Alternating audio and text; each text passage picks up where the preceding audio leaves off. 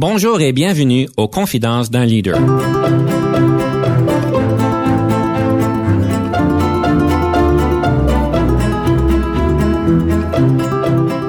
Ici Denis Lévesque, coach en leadership. Nous avons donc l'honneur et le privilège de recevoir en studio des leaders qui ont marqué leur communauté afin d'apprendre de leur expérience et de s'inspirer de leur sagesse.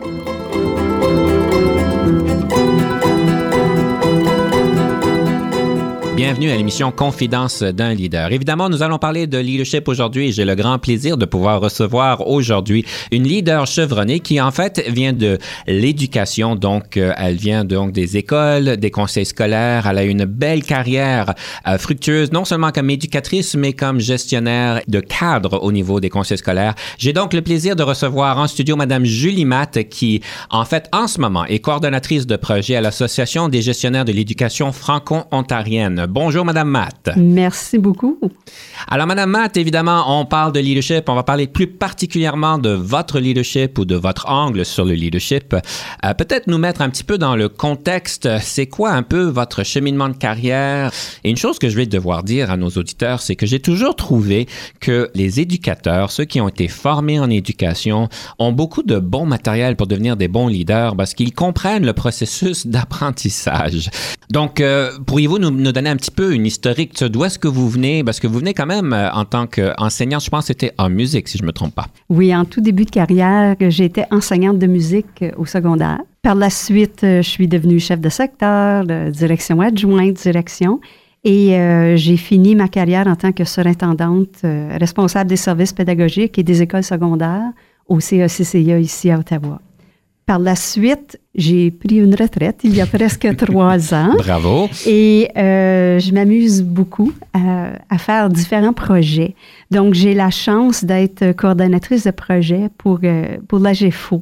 Donc, euh, comme vous avez dit tantôt, l'Association des gestionnaires de l'éducation franco-ontarienne, dont la raison d'être, c'est de favoriser le perfectionnement professionnel des membres. C'est d'être aussi un chef de file au niveau de la représentation provinciale quant à l'avancement de l'éducation en langue française en Ontario. Et c'est de représenter les intérêts professionnels de ses membres, développer le leadership des gestionnaires. Il y a environ 230 membres qui font partie présentement euh, de l'AGFO et ça augmente à chaque année. Et ces membres proviennent de deux volets, donc des volets pédagogiques et administratifs. Donc, ça veut dire les directions de l'éducation, les surintendances, les directions de services d'appui à l'élève, les directions et gestionnaires en finances, en approvisionnement, en ressources humaines, en installation scolaire, ressources informatiques, communication, imputabilité et appui administratif. Donc, quelle belle diversité forme cette association. J'ai la chance euh, de m'occuper des programmes et services euh, de la GFO. Donc, au niveau du programme de, de mentorat, on accueille les gens qui sont en poste depuis moins de deux ans. Aussi l'organisation d'un d'un colloque. Je chapeaute également une initiative en approche service et suis responsable du PQAS. Ça, c'est le programme menant à la qualification pour agente et agent de supervision. Donc, c'est un très beau projet de retraite.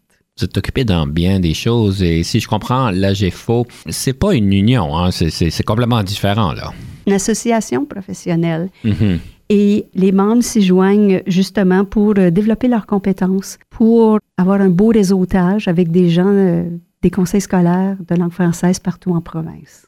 J'aimerais peut-être revenir un petit peu dans votre carrière pour commencer, parce que un des premiers cheminements, un des premiers points au niveau de cheminement d'un leader, c'est un de décider de devenir un leader.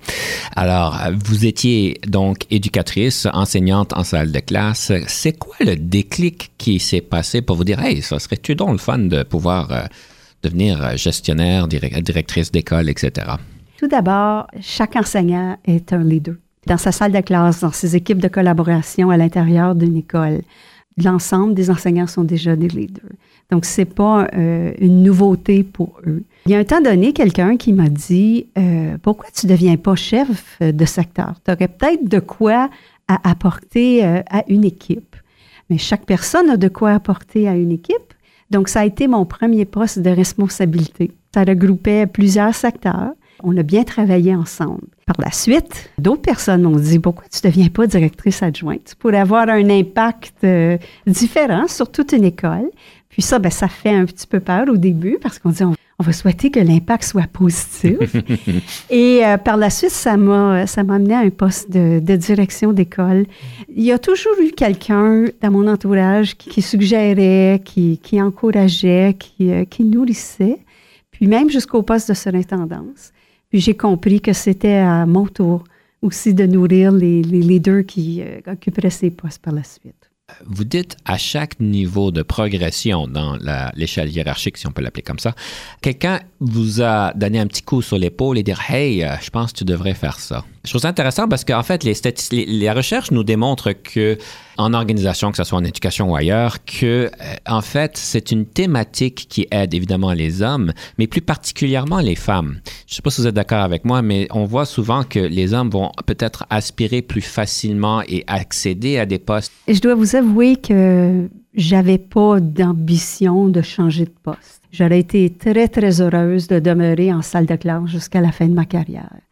Puis on a un beau lien privilégié avec les élèves quand on est, on est prof de musique. Donc, euh, quelle chance pour moi. Je pense que c'était peut-être la soif euh, d'essayer quelque chose de différent, d'apprendre de nouvelles choses.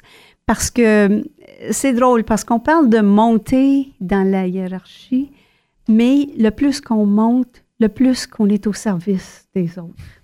C'est quelque chose qui vient, qui vient me chercher. J'ai toujours voulu être au service euh, des élèves, euh, des enseignants, euh, des parents, des collègues qui m'entourent. Donc, je pense que c'est plus ce volet-là qui m'a attiré vers ces postes-là. Évidemment, dans votre propre apprentissage au niveau du cheminement du leadership, je présume qu'il y a eu certaines thématiques, certaines choses que vous avez dû apprendre à faire. Vous êtes aussi évidemment au niveau de la GFO où est-ce que vous vous spécialisez, si on peut dire, pour servir donc les membres pour pouvoir qu'ils puissent aller chercher ce perfectionnement professionnel.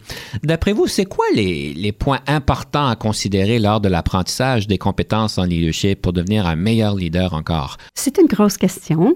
Plusieurs compétences sont à développer lorsqu'on veut devenir leader, dont euh, la vision stratégique, le sens de l'environnement, la gestion administrative, la gestion du changement, la prise de décision, les relations interpersonnelles, la gestion et la mobilisation d'équipe, la communication et bien entendu les ressources personnelles au niveau cognitif, social et psychologique qui, permettent, euh, qui nous permettent de résoudre des problèmes, de percevoir des émotions, de développer résilience et proactivité. La province de l'Ontario a un cadre de, leadership dans lequel on, on, puise, puis justement, le programme de mentorat est basé euh, sur le clou. Donc, à mon avis, les plus grands défis en développement des compétences sont d'apprendre à gérer le changement, il n'y a personne vraiment qui nous prépare à ça.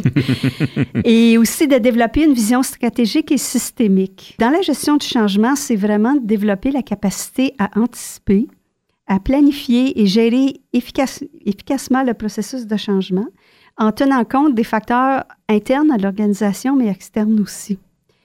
En ce qui a trait à la vision systémique et stratégique, bien, quand on est dans notre école, on a juste notre école à penser.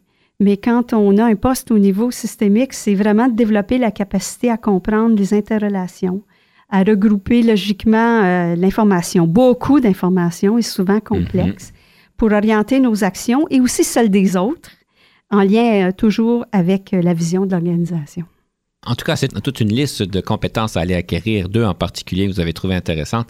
Madame Matt, c'est le temps de notre première pièce musicale. Je dois donc vous interrompre à ce point-ci et vous demander de nous présenter cette pièce musicale et pourquoi vous nous l'avez choisie. La toute première pièce musicale, c'est le concerto pour clarinette en la majeur de Wolfgang Amadeus Mozart. Ici, un extrait euh, du troisième mouvement, le rondo. C'est une œuvre qui a été composée en 1791, quelques mois avant euh, sa mort. Et il a composé ça pour un de ses amis. C'est un concerto absolument sublime que j'ai eu la chance d'étudier lorsque je faisais mon bac en musique à l'Université d'Ottawa. Encore aujourd'hui, c'est un concerto euh, qui est extrêmement populaire, il est beaucoup joué dans le monde et c'est un incontournable au niveau de la clarinette. Je vous invite d'écouter Mozart et par la suite, on va prendre une pause et on revient avec le débat. Le débat sur le leadership qui va être bien échauffé.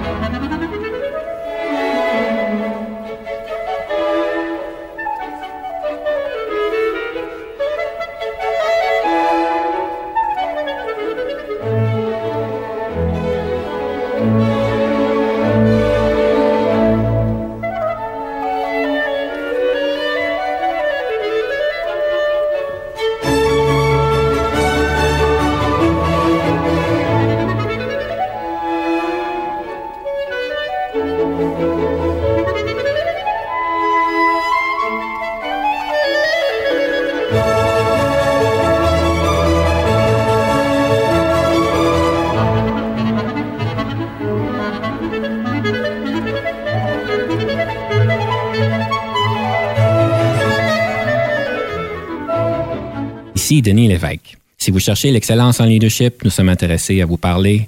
Venez nous visiter à solutionoptigestion.ca.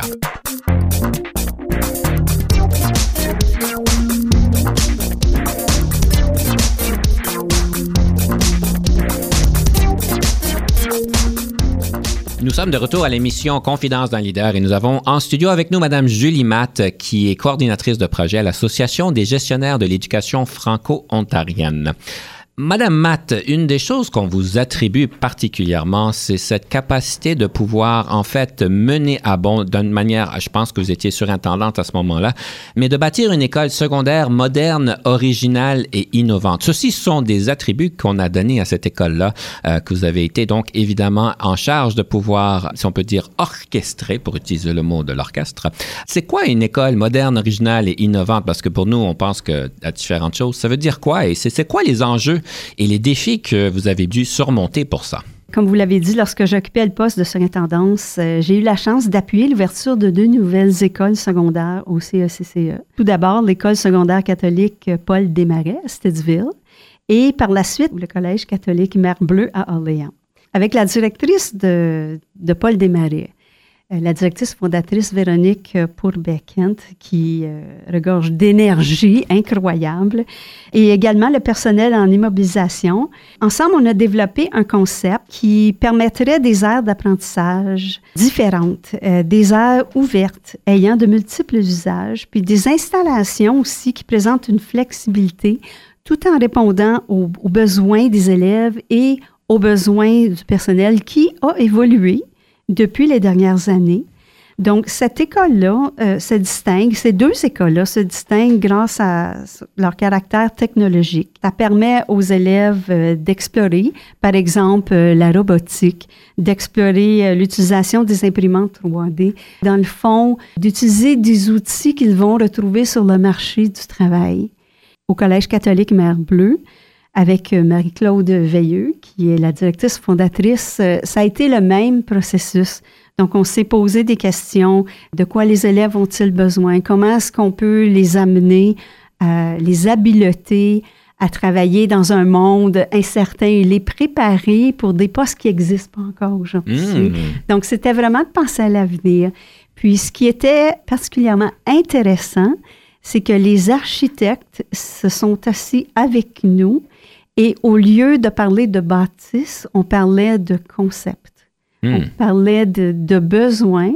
Puis on dit non, non, on parle pas de mur, on parle pas de rien, on parle seulement de pédagogie. Ça a été un bel échange euh, avec les architectes et aussi avec le personnel du conseil.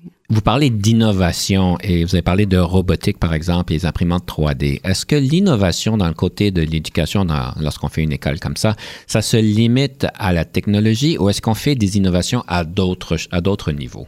C'est vraiment l'innovation euh, du côté pédagogique. Ce sont des, euh, de nouvelles pratiques d'enseignement. Euh, on enseigne différemment aux élèves. Beaucoup, beaucoup de différenciation, beaucoup de choix dans ce qu'il y a à apprendre ou de la façon. Le contenu demeure le même, mais la façon de l'aborder est différente.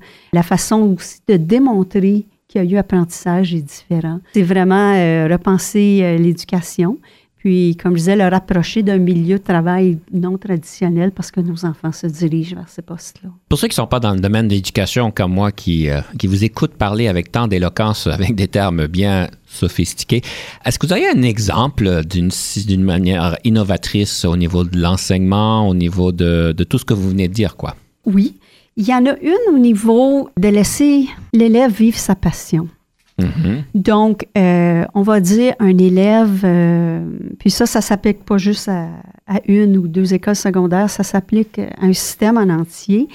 Mais on va dire qu'un élève veut vivre sa passion. En jeu vidéo. Soit en jeu vidéo ou ça pourrait être aussi, veut faire partie d'un, ensemble rock quand il va mm. grandir, puis mm-hmm. euh, quand il va se choisir une carrière. c'est important de laisser les élèves vivre leurs rêves, Mhm. quoique temporaire. Donc, il y a beaucoup, beaucoup de programmes qui leur sont offerts. Et si je fais en particulier euh, référence au programme Focus du CECCE, il y en a dans tous les domaines. Euh, il y en a en construction, il y en a en plomberie, il y en a aussi en milieu hospitalier, il y a l'école du rock, euh, il y a aussi les soins vétérinaires. Donc, c'est de l'innovation dans le sens que l'apprentissage est beaucoup plus large que les murs de la salle de classe. Puis le programme Focus, c'est quoi? C'est une opportunité pour les étudiants d'aller vivre une expérience en, en milieu de travail, c'est tout ça? Il y a euh, une composante en milieu de travail, donc il y a une composante euh, d'éducation coopérative. Un semestre, ces élèves-là, euh, de travers le, le conseil, sont regroupés pour vivre euh, de façon intense leur passion. Hmm, OK. Donc, il, y a, il y a quand même les cours obligatoires pour obtenir le diplôme. Donc, il y a deux cours obligatoires que ces élèves-là suivent ensemble, avec un cours qui est directement rattaché à leur passion. Et par la suite, ils vont en milieu de travail pour vivre, pour explorer, pour découvrir si c'est vraiment ça qu'ils veulent faire. J'aurais bien voulu pouvoir faire ça quand j'étais plus jeune, mais ça, ça date de longtemps, ça a de l'air. Madame Matt, nous allons donc pouvoir aller au prochain segment qui est le fameux débat en leadership. Madame Matt, est-ce que vous êtes prête? Je suis prête.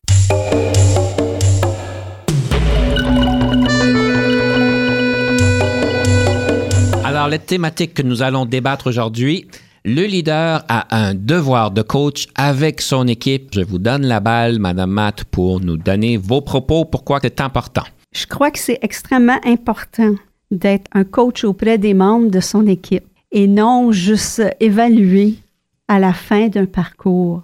C'est important que les membres de notre équipe sentent leur bien-être. On a vraiment leur bien-être à cœur. On veut vraiment qu'ils réussissent. Puis toujours en gardant le focus sur la planification stratégique, sur les objectifs à atteindre.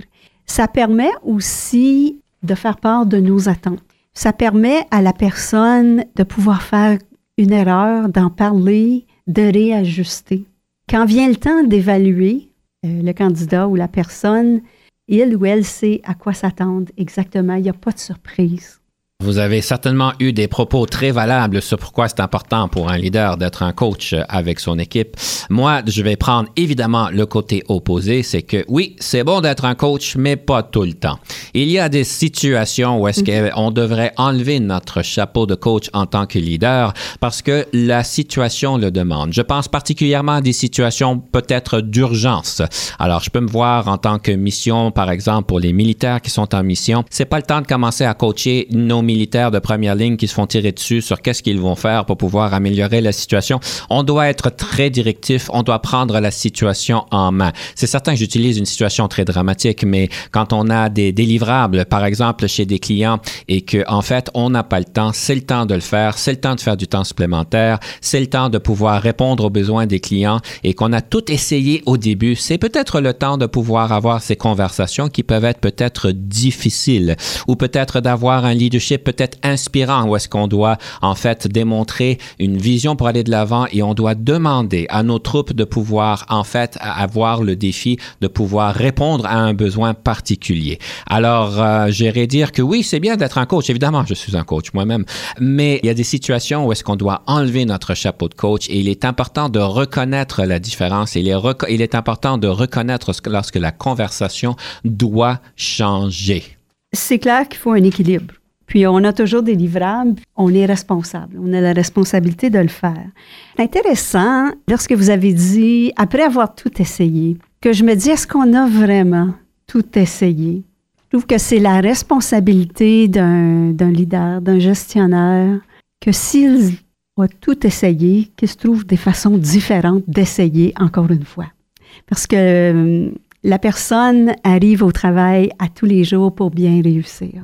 C'est à nous de, de motiver les troupes et puis de bien gérer l'équipe. Tout à fait, on ne peut pas être un coach tout le temps. Euh, Je suis parfaitement d'accord avec ça, mais il faut prendre le temps de le faire. Puis quand on prend le temps de le faire, on a les résultats qui reflètent le temps qu'on a pris avec la personne pour qu'elle ou il chemine. Comme vous l'avez bien dit et vous êtes d'accord avec mon point de vue, comme j'ai pu remarquer, que c'est pas toujours le temps d'être un coach, mais je vais aller un peu plus loin. Vous dites que quand un coach, euh, quand on est un coach, on doit bien aider l'employé. Quand on arrive à la fin et on trouve qu'il y a plus de choses à faire, on devrait continuer. Moi, en fait, j'irais même dire que le processus devrait commencer à l'embauche. Ou est-ce qu'à l'embauche, lorsqu'on embauche quelqu'un, lorsqu'on assume une nouvelle équipe, que les attentes sont claires, que les attentes de performance, que les attentes au niveau de la culture de notre équipe soient claires, que comme ça, on s'assure que l'employé se retrouve dans une bonne zone où est-ce qu'ils sont à leur meilleur. Et comme on sait tous, malheureusement, à l'exception, il y a des situations où est-ce que il n'y a pas euh, cet équilibre, il n'y a pas ce fit comme on dit en anglais, et on doit avoir des conversations plus difficiles. Ça fait partie du cheminement d'un leader d'assumer ces genres de conversations très difficiles, et évidemment, on veut faire tout avant, avant d'y arriver. Mesdames et messieurs, je vous laisse le choix de pouvoir choisir si vous êtes d'accord avec Madame Matt ou bien avec moi. À vous de le faire. Vous pourriez même nous le faire parvenir par courriel. Je serais vraiment intéressé d'entendre parler de vos réactions par rapport à notre émission, que ce soit le débat, que ce soit d'autres choses. Mon adresse courriel, c'est dlevesque.uniquefm.ca. Donc, dlevesque.uniquefm.ca. Si vous avez des suggestions, des réactions, sentez-vous à l'aise de pouvoir nous les communiquer. ça nous ferait plaisir de pouvoir y réagir. Ceci dit, Madame Matt, je vous invite à ce point-ci de nous présenter la deuxième pièce musicale. Alors, quel est votre choix et pourquoi vous l'avez choisi? Mon choix porte sur la chanson Une chance qu'on sort de Jean-Pierre Ferland. En plus de la mélodie puis la richesse des accords choisis par Ferland, les paroles sont vraiment belles et font état d'un amour inconditionnel. Une chance qu'on ça, c'est aussi de se rappeler l'importance des gens qui nous entourent, soit dans notre vie personnelle ou professionnelle et qu'il est vraiment important de voir leurs valeurs et de les apprécier. Nous allons donc écouter Jean-Pierre Ferland. On prend une pause et quand on revient, on va vous parler d'un super beau livre sur le leadership.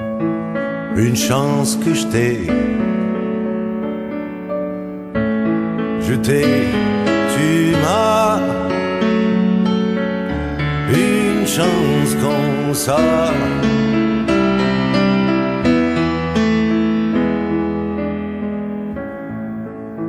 Quand tu m'appelles mon petit loup avec ta petite voix. Tu penses mes bleus, tu tues tous mes papillons noirs. Tu fais des boules de lumière avec tes petits doigts la au hibou. Une chance que je t'ai, je t'ai, tu m'as une chance comme ça.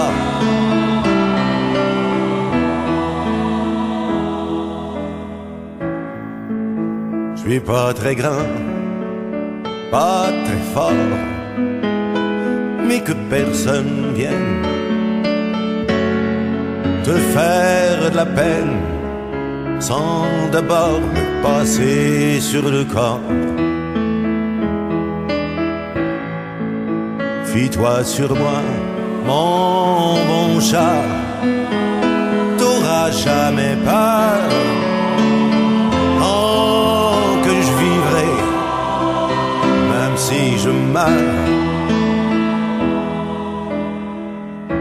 Une chance que je t'ai, je t'ai, tu m'as. Une chance qu'on sort. Je ferai tous les planétariums chercher dans les galaxies la crème des femmes. Que je finirai dans ton lit. Le paradis, c'est ici. Y a pas d'autre vie. Je te donne la mienne parce que je t'aime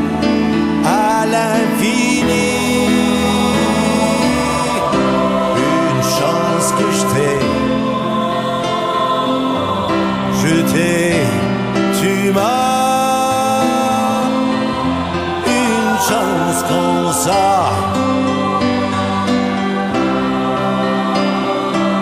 Je ferai tous les planétariats.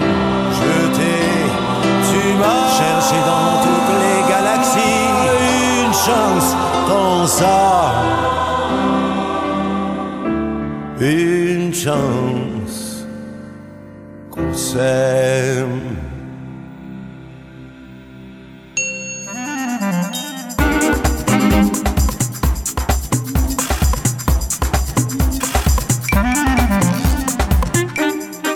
Sommes de retour à l'émission Confidence d'un leader et nous sommes ici en studio avec Madame Julie Matt, qui est coordinatrice de projet à l'Association des gestionnaires de l'éducation franco-ontarienne et une leader chevronnée dans le domaine de l'éducation. Madame Matt, j'aime toujours pouvoir parler d'un bel outil pratico-pratique pour nos auditeurs.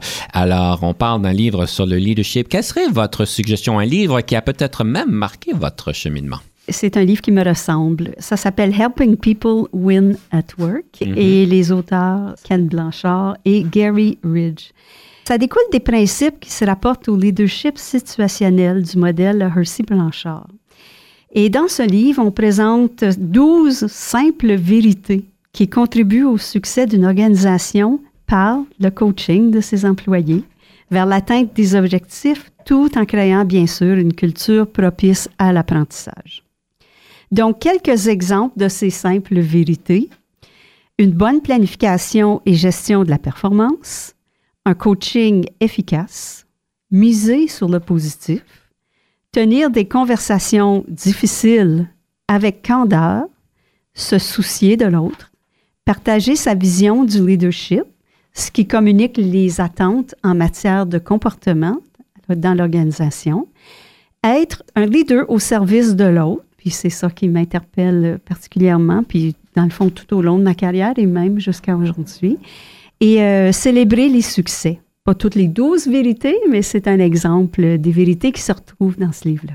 En tout cas, c'est une longue liste à s'assurer que Mm. nous puissions être très bons dans tout ça. On se rappelle toujours qu'on se juge par nos intentions. On pense qu'on fait chacune de ces vérités-là, mais les choses nous jugent par nos actions. Action. Alors, euh, Oui. c'est dans l'action qu'on est capable de voir ça. Et, et aussi, il faut aller vérifier Mhm. auprès des personnes avec qui on travaille, avec toute humilité. C'est ce que je faisais une fois par année. C'est là qu'on voit qu'on a encore beaucoup de chemin, beaucoup de chemin à faire et beaucoup d'apprentissage, mais il y a toujours aussi beaucoup de positifs qui ressortent. C'est plaisant quand les gens avec qui on, on travaille euh, reconnaissent ce positif, ce côté positif, mais aussi nous aiment assez pour nous dire la vérité pour qu'on puisse s'améliorer encore plus. Comment est-ce que vous avez fait pour mousser euh, l'environnement nécessaire pour que vos employés ont pu vous donner ces rétroactions-là? Au début, par sondage anonyme. c'était, c'était euh, au début, euh, lorsque j'ai occupé pour le, le poste de surintendance. Donc, je voulais vraiment savoir ce que mes collègues pensaient de mon leadership. Il y avait seulement 12 directions du secondaire. Donc, euh, je voulais pas que les gens se sentent mal euh, face à ce processus-là. Je dois avouer que ça a été particulièrement difficile parce que je me percevais pas tout à fait de la même façon que la majorité d'entre eux me percevaient. Donc, ça a été une leçon d'humilité euh, Mhm. très, très importante pour moi, mais ça m'a permis aussi de, de pouvoir y ajuster. Avec le temps, la confiance s'installe. Même s'il y avait un sondage, souvent, ils signaient leur nom. Si tu veux en parler, appelle-moi. Puis ensuite, c'était euh, de façon spontanée, lors des rencontres de supervision ou pendant une table du secondaire. euh, Ça, c'est le fun si tu l'abordais d'une telle façon la prochaine fois. Puis, euh, ce qui m'a ouvert la porte à moi aussi, d'être capable de dire les choses avec candeur, mais avec honnêteté. Les conversations difficiles étaient moins difficiles parce que on savait qu'on on avait le bien-être de chacun à cœur, puis que tout ce qu'on voulait, dans le fond, c'est le succès de l'autre. Oui, vous avez parlé de confiance et certainement on voit ça souvent avec un leader qui arrive à un nouveau poste. Beaucoup de personnes ont besoin de bâtir cette confiance-là, qui sont capables de le faire à ce niveau-là. Euh, c'est pas nécessairement toujours acquis. Vous parlez de cette rétroaction difficile d'avoir une approche en fait euh, qui soit humaine, euh, mais qui puisse donner des résultats, si on peut dire. En fait, c'est un des, euh, attributs qu'on vous donne, c'est que vous êtes une personne qui approche les situations avec douceur, que vous êtes capable de pouvoir adresser les choses comme il faut. Mais comment est-ce que vous faites pour équilibrer question douceur, respect de l'autre et puis s'occuper de l'autre, tout en s'assurant quand même qu'il y ait des résultats qui peuvent être difficiles à atteindre et il y a peut-être des défis personnels qui empêchent les autres à le faire? Comment vous faites pour pouvoir adresser le tout, tout avec la douceur qu'on vous reconnaît? On accompagne les gens dans l'atteinte des résultats de l'organisation en leur démontrant qu'on se soucie d'eux, pas juste à un niveau superficiel. Puis c'est vraiment de prendre le temps d'écouter, de comprendre pourquoi ils pensent qu'ils ne peuvent pas atteindre ou qu'est-ce qu'eux pensent qu'ils ont besoin, quel genre de, soutien, parce que c'est pas, euh, c'est pas un one size fits all. Chaque leader dans les écoles a besoin d'un soutien qui est adapté aux compétences qu'il a développées, puis où il ou elle est rendu là-dedans. C'est le temps, mesdames et messieurs, pour la rafale. Alors, c'est un des segments favoris où est-ce qu'on a l'opportunité de poser plein de questions à nos invités. On a jusqu'à quatre minutes pour répondre au plus de questions possibles. En fait, on a trois minutes pour répondre au plus de questions possibles. Il semblerait que je me suis trompé. On m'a donné une rétroaction en studio très, très, très directe. C'est pas quatre minutes, mais c'est trois minutes. Vous voyez? Alors, Madame Matt, est-ce que vous êtes prête? Je le suis. Le yoga au travail, est-ce approprié? C'est approprié si on pense que ça peut donner des résultats. Je vous donne quatre qualificatifs. Situez-vous par rapport à ceci. Créative, bagarreur, cérébrale ou envieuse?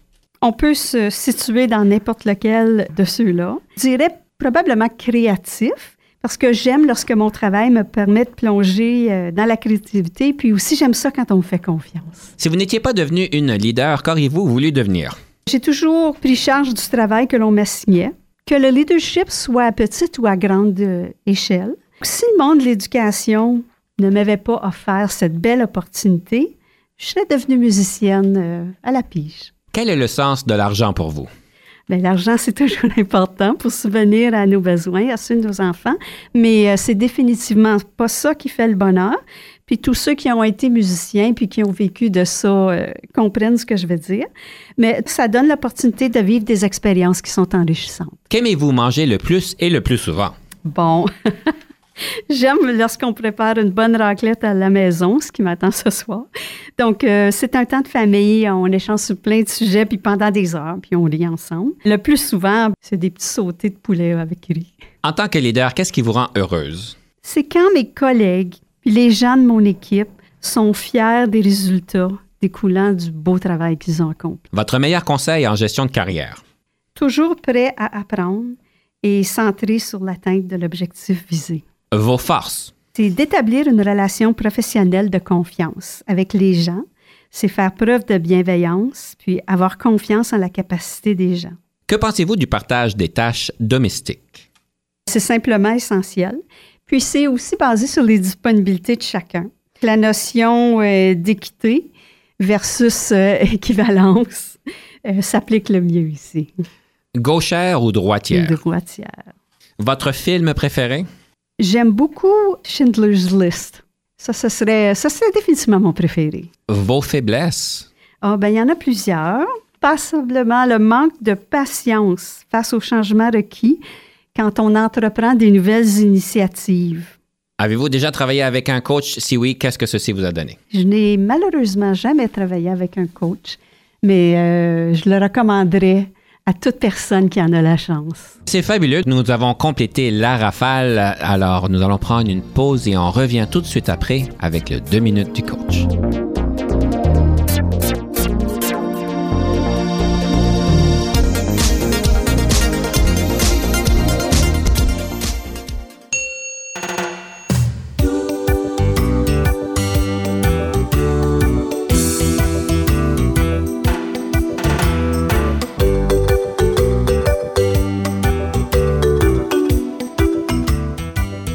Deux minutes du coach aujourd'hui, j'aimerais faire un petit peu de pouce sur ce que nous avons présenté dans les dernières semaines, c'est-à-dire le modèle de comportement humain DISC, D-I-S-C. Nous avions donc présenté les genres de personnalité D, les genres de tendance I, et aujourd'hui, je vais devoir explorer un petit, explorer un petit peu plus les tendances S. Alors, une personne qui a des tendances S, c'est une personne qui est typiquement plus introvertie et une personne qui est plus à axer vers les personnes. Et ces personnes-là sont reconnues vraiment pour pouvoir euh, faire du très bon travail d'équipe. C'est quelqu'un qui est très soucieux des autres, qui peuvent en fait garder vos meilleurs secrets. Donc, si vous avez un secret à partager, je vais vous suggérer de les partager avec des personnes qui ont des tendances S parce qu'ils les gardent avec euh, euh, comme si c'était quelque chose de sacré. C'est des personnes qui aiment beaucoup la coopération et qui prennent un souci particulier sur comment est-ce que les personnes peuvent réagir par rapport aux différentes dynamiques, aux changements et tous ces genres de choses-là. C'est une personne qui aime beaucoup la stabilité. Donc, si vous avez des personnes à tendance S dans votre équipe, c'est des personnes qui aiment beaucoup la stabilité, qui aiment pas énormément des changements abrupts, euh, qui aiment beaucoup l'harmonie et la routine afin d'assurer que tout fonctionne très bien. C'est des personnes, en fait, qui ramènent beaucoup à votre équipe parce qu'ils s'occupent énormément des autres. Ils ont des grands, ils sont très soucieux des autres et ils sont capables d'amener vraiment des belles euh, couleurs par rapport à l'équipe de ce côté-là.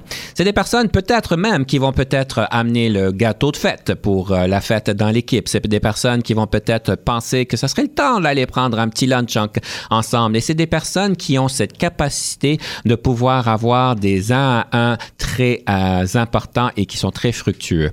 Mais c'est des personnes qui ont de la difficulté avec le défi et c'est des personnes aussi qui, en fait, lorsqu'ils prennent des décisions, aiment beaucoup consulter, peut-être même trop consulter.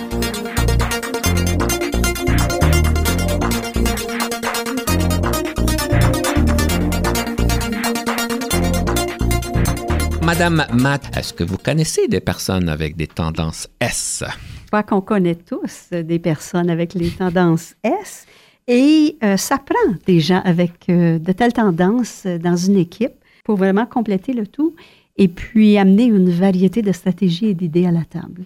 Tout à fait, tout à fait. Et en fait, ça m'amène au prochain thématique que j'aimerais aborder avec vous. Vous êtes particulièrement intéressé, puis on l'a vu un peu dans l'émission, de la responsabilité du leader de développer les autres. En fait, c'est une grande, je dirais presque une passion. Je ne sais pas ce que c'est une passion? Oui, tout à fait. C'est une passion de votre part. Et je me demandais d'où est-ce qu'elle vient cette passion-là et pourquoi vous y mettez tant d'attention? J'ai décidé de devenir enseignante, euh, justement pour euh, contribuer développer, pour euh, aider à l'apprentissage des élèves. Lorsque j'étais en poche, je me suis rendu compte que c'est la même chose pour les adultes. Que les gens autour de nous et que soi-même. On a vraiment besoin de, se développer. Donc, euh, c'est une passion pour l'apprentissage. C'est une passion pour la réussite de collègues, d'élèves, euh, des gens qui sont autour de nous, des gens que l'on supervise. Rien ne me fait plus plaisir lorsque je vois quelqu'un qui a accompli quelque chose qu'il ne savait pas, qu'il était capable d'accomplir, qu'il en est fier et que ça lui donne encore plus de confiance pour encore aller plus loin. Est-ce que vous diriez que les personnes qui se rapportaient à vous lorsque vous étiez à la retraite, étaient conscients de cette euh, attention particulière et de ce bonheur que ça pouvait vous amener de voir des personnes se déplacer. Est-ce que vous en étiez conscients? Ils en étaient conscients, mais ça ne faisait pas le bonheur de tout le monde parce que quand on, on parle avec quelqu'un, quand on est très présent, quand on est à l'écoute, ça vient, ça peut venir avec des choses qui sont moins bonnes. Peut-être quelqu'un n'aura pas le, le goût de développer ça ou euh, pas le goût de partager parce qu'il y a quand même le respect des, styles de leadership de, de chacun. C'est pas tout le monde qui veut juste être ouvert et puis euh, dire qu'il sait pas ou qu'il sait. Tout le monde savait que je voulais être à leur service. Une des façons que je démontrais ça, c'est euh, quand une direction d'école appelait, si il ou elle disait à la secrétaire, il faut que je lui parle, c'est urgent, on venait me chercher en réunion. On venait, euh, on venait me dire que c'était urgent. Ou, tu sais, il me situait, ben, tu peux me rappeler dans une demi-heure. Quand on veut que les gens gèrent bien leur secteur, mais il faut prendre le temps avec eux et puis il faut être dédié, puis être là quand ils ont besoin de nous.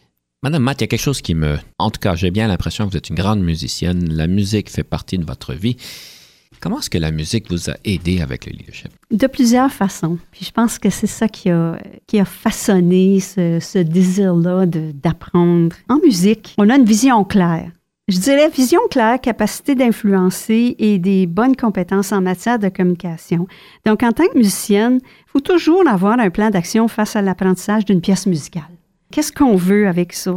Il faut aussi savoir quels résultats on souhaite obtenir. Qu'est-ce qu'on envoie vers les spectateurs? Comment est-ce qu'on veut qu'ils perçoivent cette pièce-là? Et lorsqu'on présente un concert, ben, c'est justement l'interprétation qui prévaut. Ça influence beaucoup l'auditoire à aimer ou à ne pas aimer la pièce. On peut seulement transmettre cette vision-là puis cette interprétation-là si on possède une bonne communication. J'aime beaucoup le parallèle et j'aimerais pouvoir aller plus loin, mais malheureusement, Madame Matt, nous sommes rendus à la fin de notre émission.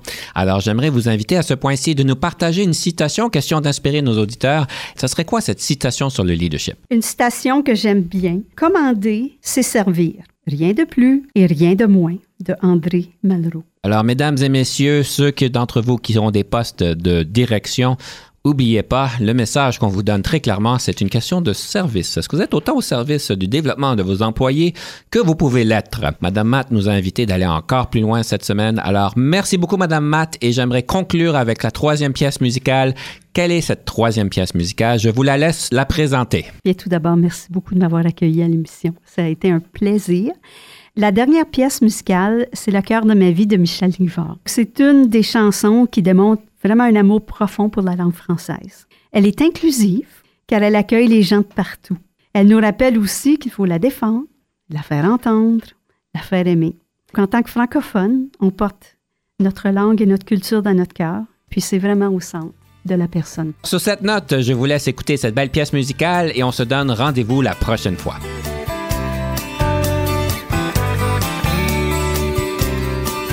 C'est la langue qui court dans les rues ma ville, comme une chanson d'amour au refrain malhabile. Elle est fière et rebelle et se blesse souvent sur les murs des gratte-ciels contre les tours d'argent. Elle n'est pas toujours belle, on la malmène un peu. C'est pas toujours facile d'être seul au milieu d'un continent immense où il règle le jeu, où il mène la danse, où ils sont si nombreux.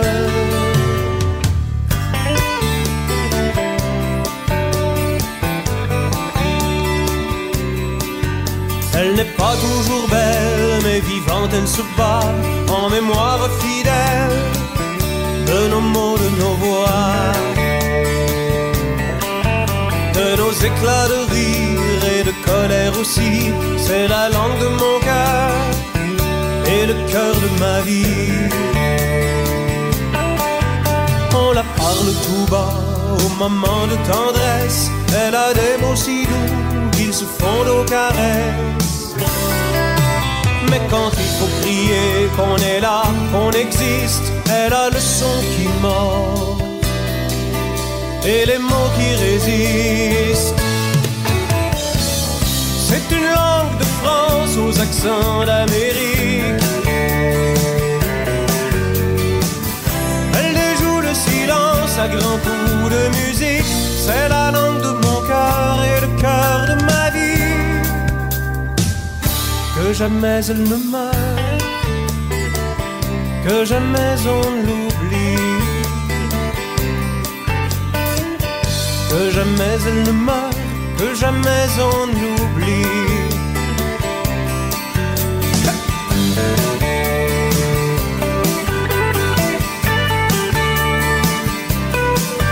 Il faut pour la défendre, la parler de son mieux. Il faut la faire entendre, faut la secouer un peu. Il faut la faire aimer à ces gens près de nous qui se croient menacés de nous savoir debout. Il faut la faire aimer à ces gens de partout venus trouver chez nous un goût de liberté. Elle a les mots qu'il faut pour nommer le pays, pour qu'on parle de lui. on le chante tout haut. C'est une langue de France aux accents d'Amérique.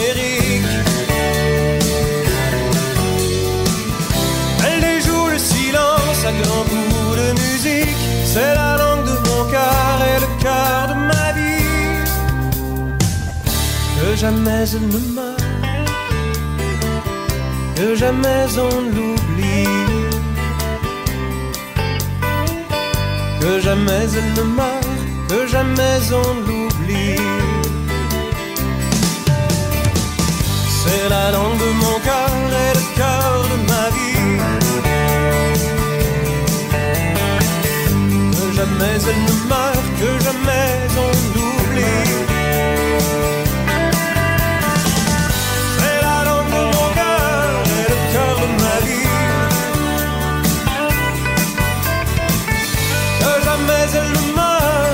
meurt,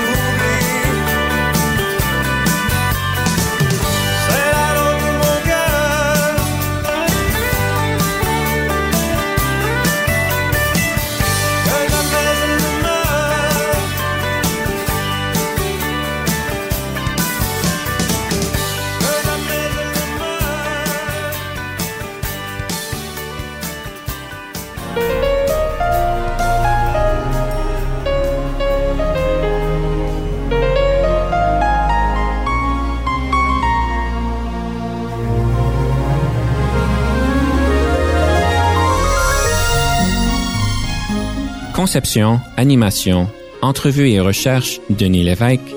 Montage et réalisation, Jean-Paul Moreau. Confidence d'un leader est une production et une présentation d'Unique FM 94,5.